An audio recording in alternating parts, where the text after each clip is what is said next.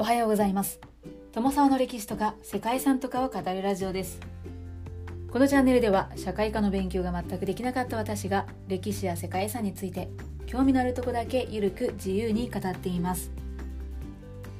本日ご紹介する世界遺産はバミューダのことセントジョージと関連要塞群です。バミューダといえばバミューダトライアングルを形成しているということで有名な北大西洋にある諸島でイギリスの海外領土です。バミューダ諸島の首都であるバミューダ島の東部に位置しているセントジョージの町はイギリスが海外に進出した最も初期の植民都市として知られています。そしてセントジョージは町全体が世界遺産に登録されています。バミューダ諸島は1500年代の初期にヨーロッパ人によって発見されました。スペインの探検家ファンデ・ベルムデスが1503年に発見したという説もあるんですけれども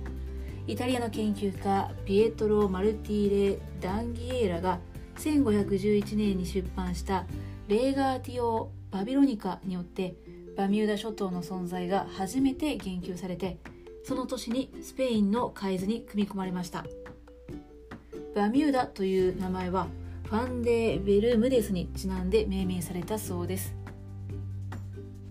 バミューダ諸島は移住者のいないまま長く無人島でした。ですが1609年にイギリスの移民船がバミューダ沖で難破したことをきっかけに後日その乗員たちが諸島へ入植してイギリスの植民地となりました。セントジョージはバミューダ諸島の中で最初に定住が進められた町でアメリカ最古のイギリス植民地にしてバミューダ島最古の町となっています。町には17世紀から18世紀にかけて石灰岩で作られた白亜の壁を持つ家々の美しい町並みや要塞群が残されています。要塞群は17世紀から20世紀のイギリス軍の軍事技術の進歩の過程がよく示されていて町は現在でも数世紀前の町並みを保つ努力を続けられています。ということで本日はイギリス植民地の初期の姿を今に伝える町バミューダのことセントジョージと関連要塞群をご紹介したいと思います。この番組はキャラクター辞典ワンタンは妖怪について知りたい。パーソナリティ空飛ぶワンタンさんを応援しています。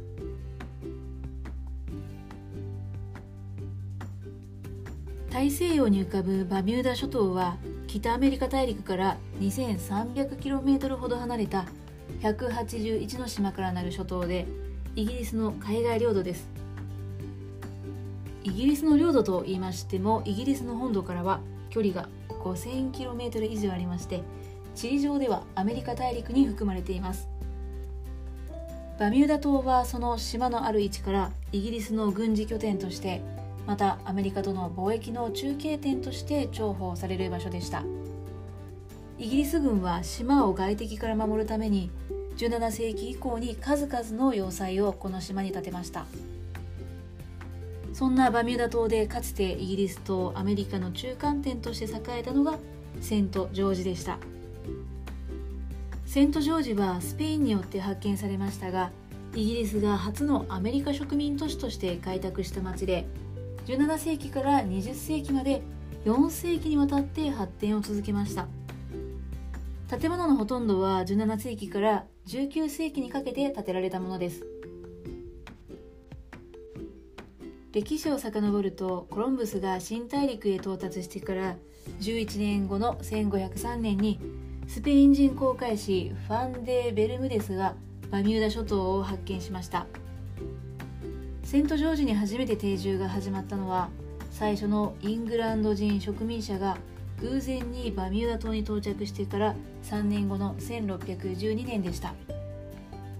その年の8月に先行して知事や聖職者をはじめ60人が上陸してセントジョージの建設を始めました。数ヶ月後にはさらに600人の入植者が入島したそうです。入植した人々はセントジョージを建設しつつセントジョージ湾とキャッスル湾を守るために数々の要塞や砦を建造しました。ですが1615年までにほとんどの入植者が大陸に移住したために人口は150人ほどまでに縮小していたそうです。1684年にはイギリスの手に渡り以来セント・ジョージは19世紀半ばまでバミューダの首都となっていました。やがてインド人やアフリカ人奴隷が運び込まれるようになってこれが現在の人種的多様性にまでつながりました。18世紀の初頭には町は石造りで改築されてウォーターフロントの開発が進められて鳩場や倉庫が建設されています。セント・ジョージは1776年から1783年のアメリカ独立戦争の際にはイギリス軍の拠点となりイギリスから武器や弾薬を運び入れてアメリカからは綿花を持ち帰るという中継貿易をして繁栄していました。そして戦後は海軍基地や造船所を建設して拠点としていました。その後セント・ジョージの要塞網は王立工兵隊の派遣隊による再構築や修復などを経て大西洋西部で最も重装備を誇る海軍基地となりました。1861年から1865年の南北戦争においても武器の供給と貿易の拠点として繁栄して1956年に沿岸防衛が終了するまで防衛システムは機能し続けたそうです。世界遺産の構成資産はセント・ジョージの歴史地区とセント・ジョージ湾とキャッスル湾を取り囲むように配置された要塞や砦砲台倉庫など合計24件となっています。セント・ジョージの歴史地区を歩くと最初に目につくのが白くて四角い建物ですが植民都市としての特徴はスペインやポルトガル植民都市のように大聖堂と中央広場を中心とした方角設計ではなく道路は港を中心に自由に伸びています。家々は1階から2階建ての石造りで17世紀頃にはバミューダ島で採れた石灰岩を使用して建てられていました。パステルカラーのピンクやブルーイエローなどの組み合わせが可愛らしい雰囲気のコロニアル建築は17世紀から19世紀のスタイルをそのまま引き継いでいます。石の板を敷いた重い屋根はハリケーン対策で川がない島では屋根で受けた水を地下に誘導して貯水タンクに貯めているそうです。また町の中心にあるセント・ピーターズ教会は1713年の創建でアメリカにおけるイングランド国教会の最古の教会堂として知られています。もともと木造りのかやぶき屋根の教会堂でしたが嵐ですぐに破壊されてしまったそうでその後石造りで建て替えられました。かつてのバミューダ島は貿易の中継地として繁栄したので事あるごとに外敵の標的にされていました。当時バミューダ島を行き来していたイギリス軍はその対策として要塞を作り始めました。要塞は外敵からの攻撃に耐えられるようにと長期にわたって四方八方に作られ続けました。主に17世紀から20世紀にかけてが全盛期でイギリス軍の軍事力の進歩や拡大とともに要塞の形態も少しずつ変化したそうです。代表的な防衛施設としてはキャッスル島のシーウォード城塞が挙げられます。1612年創建の最古級の城塞で他の城塞と同様に現地の石灰岩を利用して建設されています。1650年代にその南西に設置されたランドウォード城塞や北西に築かれた六角形のデボンシャー要塞などとともにキャッスル湾の防衛の要となりました。また高低差の少ないバミューダ島の中でもひときわ小高い丘の上に立つのがセントキャサリン城塞やゲイツ城塞です。ここは保存状態も良く当時の石積みの壁や大砲などがそのまま残されているそうです。セントキャサリン城塞は1700年代初頭に再建されてその後も1790年代1840年代そして1890年代に改築されて現在は博物館として公開されています。バミューダ島では要塞の作りによってその時代の軍事技術の発展がよくわかるという点も後に世界遺産に選ばれる要因の一つとなりました。そんなバミューダ島ですが世界遺産としての意向だけではなく目の前に広がる美しいカリブ海も見逃せない見どころとなっています。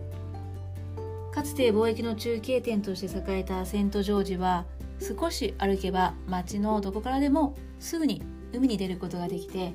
要塞群からカリブ海を見下ろす景観だけではなく